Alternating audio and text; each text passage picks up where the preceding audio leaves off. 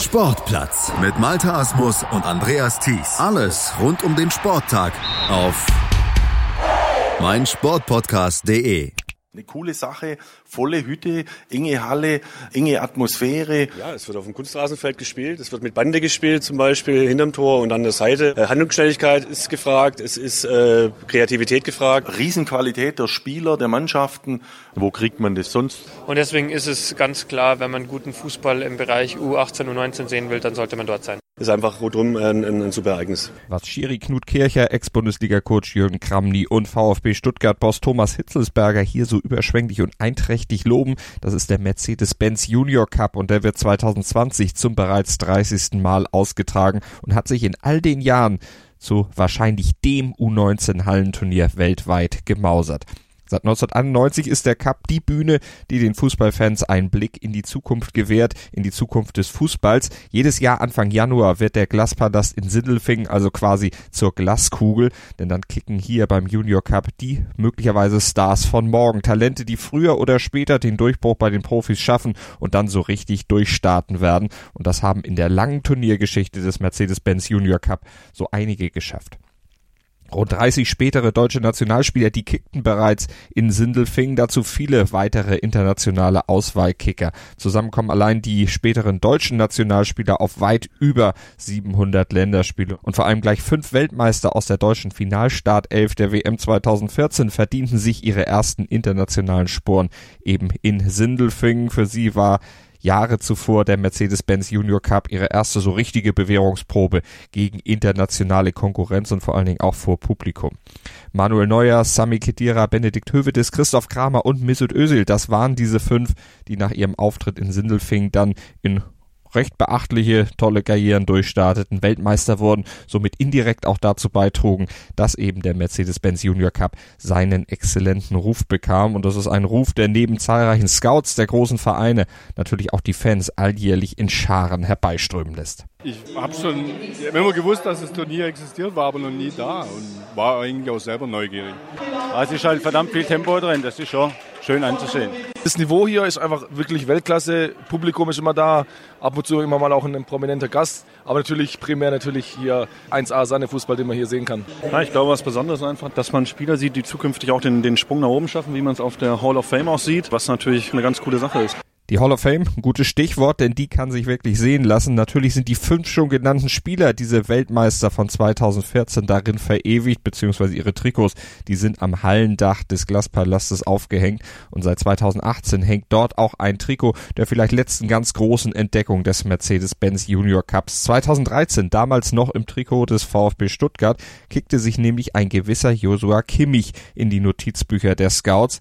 Kimmich verlor zwar 2013 das Finale mit Stuttgart knapp gegen Schalke, wurde aber dann als Spieler des Turniers ausgezeichnet und drei Jahre später, da spielte er nicht nur bei Bayern in Bundesliga und Champions League, sondern auch für den DFB bei der EM in Frankreich. Tja, und heute ist Kimmich nun bereits zigfacher deutscher Meister und Pokalsieger, Führungsspieler bei den Bayern und in der Nationalmannschaft. Aber dass es so schnell gehen würde mit seiner Entwicklung, daran hatte er damals 2013 noch nicht einmal zu denken gewagt. Es war noch sehr weit weg, wenn ich überlege, was in äh, diesen vier, fünf Jahren jetzt passiert ist da hat sich schon äh, einiges getan mit dem Schritt natürlich zuerst nach Leipzig und dann zu Bayern zu kommen, jetzt Champions League zu spielen und auch in der Nationalmannschaft dabei zu sein.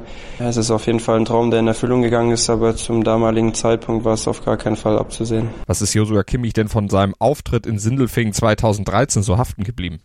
Ja, schon noch viel in Erinnerung. Natürlich vor allem die finalen Niederlage nach äh, sieben oder neun Meterschießen war das, glaube ich. Ähm, ja, ich glaube, für uns Spieler war das was ganz Besonderes, weil es damals auch im Fernsehen gekommen ist. Wir haben uns alle riesig drauf gefreut, gerade beim VfB, ähm, wo eigentlich die U19 jedes Jahr mit dabei ist, ist das schon in dem Jahr ein absolutes Highlight, wo man sich auch drauf freut. Ich habe auch ähm, vorher war ich ein, zwei Mal bei dem Turnier dabei, noch als Kind, als Zuschauer. Und von dem her war das damals für uns ähm, ja ein Riesenturnier. Leider konnten wir es nicht gewinnen. Kimmich Schaden sollte es ja nicht gewesen sein, wie man am weiteren Karriereverlauf sieht. Und auch sein Stellenwert für das Turnier insgesamt, der ist extrem hoch, wie man an seiner Aufnahme 2018 in die Hall of Fame sieht. Und wie fasst ein Spieler so eine Auszeichnung auf? Ja, ist auf jeden Fall äh, eine Ehre, wenn man sieht, wer noch da gespielt hat und noch in dieser Hall of Fame ist. Ähm, ja, ich denke, dass es ein super Turnier ist. Gerade in der Altersklasse ist es auch sehr bekannt, ähm, international, aber auch äh, viele sehr gute deutsche Mannschaften dabei und von dem her freue ich mich, dass ich da mit aufgenommen werde. In der Tat, in einen illustren Kreis und das Beispiel Kedira, Neuer, Özil und Kimmich ist auch ein gewichtiges Argument, ein großer Anreiz für die aktuellen U19-Kicker unbedingt in Sindelfingen mitkicken zu wollen. Davon ist Nico Willig, U19-Trainer des VfB Stuttgart, überzeugt. Sie sehen ja die Hall of Fame und, und, Sie wissen, wer da alles war und Sie haben das bestimmt als Jugendliche auch im Fernsehen angeguckt. Das macht Spaß, an dem Turnier teilnehmen zu dürfen und das bringt dich weiter und das macht Spaß. Und dazu sei auch nochmal erwähnt, dass das Turnier in der Halle, also auf Kunstrasen, auf kleinem Feld und mit Bande ausgetragen wird, also quasi klassischer Budenzauber, wie in den 80ern und 90ern in der Winterpause noch gang und gäbe war. Mittlerweile ist dieser Budenzauber ja eher an den Rand gedrängt, seit FIFA und DFB Hallenfußball nach Futsalregeln präferieren.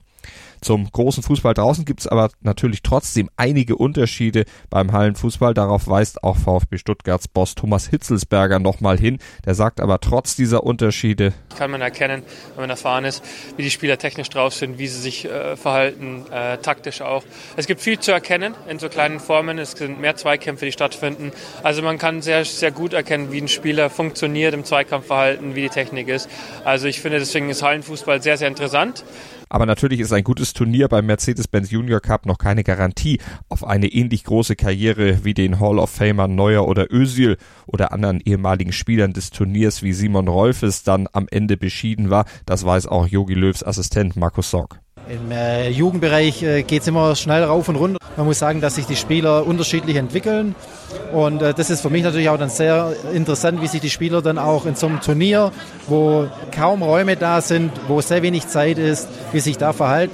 Und da gab es in den 30 Turnierjahren ja einige Spieler, die das zwar in Sindelfingen ganz toll gemacht haben, aber dann auch schnell wieder in der Versenkung verschwanden, beziehungsweise nur noch unter ferner liefen, mitkickten. Oder erinnert ihr euch noch an Spielernamen wie Kermit Erasmus oder Marc Gouffet Agouffon? Für eine erfolgreiche Karriere als Profifußballer braucht es eben noch mehr Qualitäten als nur gut zu kicken. Aber auch diese Qualitäten, die kann man beim Mercedes-Benz Junior Cup erstmal so richtig unter Beweis stellen bzw. erproben, weiß Thomas Hitzelsberger. Sich zu messen mit den Besten äh, und dann auch unter Beobachtung. Die Öffentlichkeit schaut zu. Das ist die Vorstufe zum Profifußball.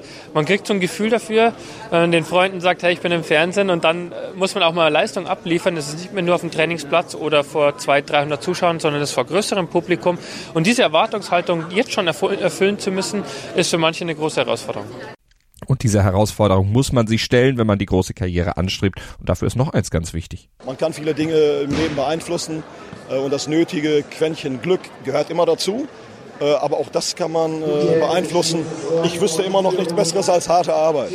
Das sagt Norbert Elgert, der Schalker Nachwuchscoach. Er gewann den Cup bereits mehrfach, formte zudem als Trainer die Schalke Hall of Famer Höwe des Özil, Neuer und Co. Dafür wurde er neben Thomas Tuchel und Ralf Rangnick auch als dritter Trainer selbst in die Ruhmeshalle aufgenommen. Und eine große Herausforderung für den Nachwuchs ist beim Mercedes-Benz Junior Cup natürlich auch, sich mit namhafter internationaler Konkurrenz zu messen. 2019 gewann zum Beispiel der FC Liverpool, der sich im Finale gegen Rapid Wien durchsetzen konnte, das Turnier. Außerdem gaben sich schon Tottenham Hotspur, der FC Barcelona, Paris Saint-Germain oder auch die Urawa Red Diamonds in den 30 Turnierjahren die Ehre in Sindelfingen. Und auch Nationalteams von Argentinien, Kamerun, Vietnam, Iran oder Kuba, also die Jugendnationalteams natürlich, die nahmen teil möglich gemacht, selbstverständlich vor allem durch den Titelsponsor, aber auch möglich dank der sportlichen Qualität des Events, das einfach auch solche Teams anzieht. Und die hat der Mercedes-Benz Junior Cup heute, aber sogar schon bei der Premiere 1991 gehabt. Daran erinnert sich Thomas Schneider, später Bundesliga-Profi und natürlich auch DFB-Trainer. Also ich habe das erste Turnier gespielt, ist allerdings schon so, so lange her, dass ich mich kaum noch erinnern kann. Ich weiß nur, dass ich natürlich einfach auch beeindruckt war von der von der, von der Halle, von den, von den vielen Zuschauern. Das ist auch für, für einen Spieler, der beim VfB Stuttgart in der U19 spielt, wo man ja von jeher auch gute Turniere spielt, ein ganz besonderes Turnier. Damals gewann übrigens der RSC Anderlecht und im Folgejahr war es PSG.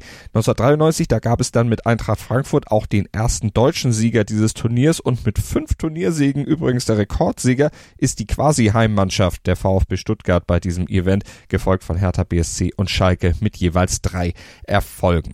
Konstant sind diese drei Mannschaften dabei bei diesem Event, aber vor allem sind eine Konstante. Auch die Fans, die immer wieder aufs Neue begeistert vom Junior Cup sind. Wir haben es vorhin gehört. Und auch 2020 werden sie natürlich wieder in Scharen kommen und dann für volle Ränge sorgen. Bei so einer Jubiläumsausgabe darf natürlich auch dann viel Fußballprominenz nicht fehlen, oder Berti Vogts?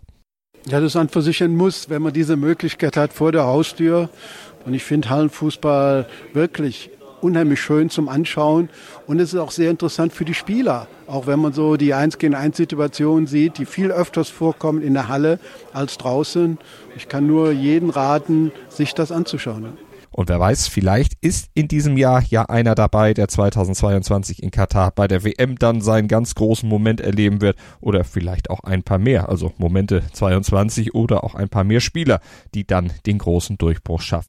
Schatz, ich bin neu verliebt. Was? Da drüben. Das ist er. Aber das ist ein Auto. Ja, eben. Mit ihm habe ich alles richtig gemacht. Wunschauto einfach kaufen, verkaufen oder leasen. Bei Autoscout24. Alles richtig gemacht. Hey, Malte Asmus von meinsportpodcast.de hier. Ab März geht's weiter mit unseren 100 Fußballlegenden. Staffel 4 bereits. Freut euch auf Zlatan Ibrahimovic, Michel Platini, Cesar Luis Minotti, Paolo Maldini, um nur mal vier zu nennen. Und bis wir mit der vierten Staffel kommen, hört doch einfach noch mal rein in die bisherigen drei Staffeln. Ronaldinho, Sepp Meyer, Gary Lineker, Lothar Matthäus und viele weitere warten da auf euch. 100 Fußballlegenden. Jetzt überall, wo es Podcasts gibt. Sportplatz mit Malta Asmus und Andreas Thies. Alles rund um den Sporttag auf meinsportpodcast.de.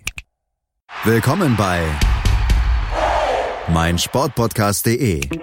Wir sind Podcast. Wir bieten euch die größte Auswahl an Sportpodcasts, die der deutschsprachige Raum so zu bieten hat. Über 20 Sportarten, mehr als 45 Podcast-Serien, über 9000 veröffentlichte Podcasts und über 5 Millionen Podcast-Downloads allein im Jahr 2018. Wir sind Podcast. Wir sind meinsportpodcast.de. Schatz, ich bin neu verliebt. Was? Da drüben. Das ist er. Aber das ist ein Auto. Ja, eben. Mit ihm habe ich alles richtig gemacht. Wunschauto einfach kaufen, verkaufen oder leasen. Bei Autoscout24. Alles richtig gemacht.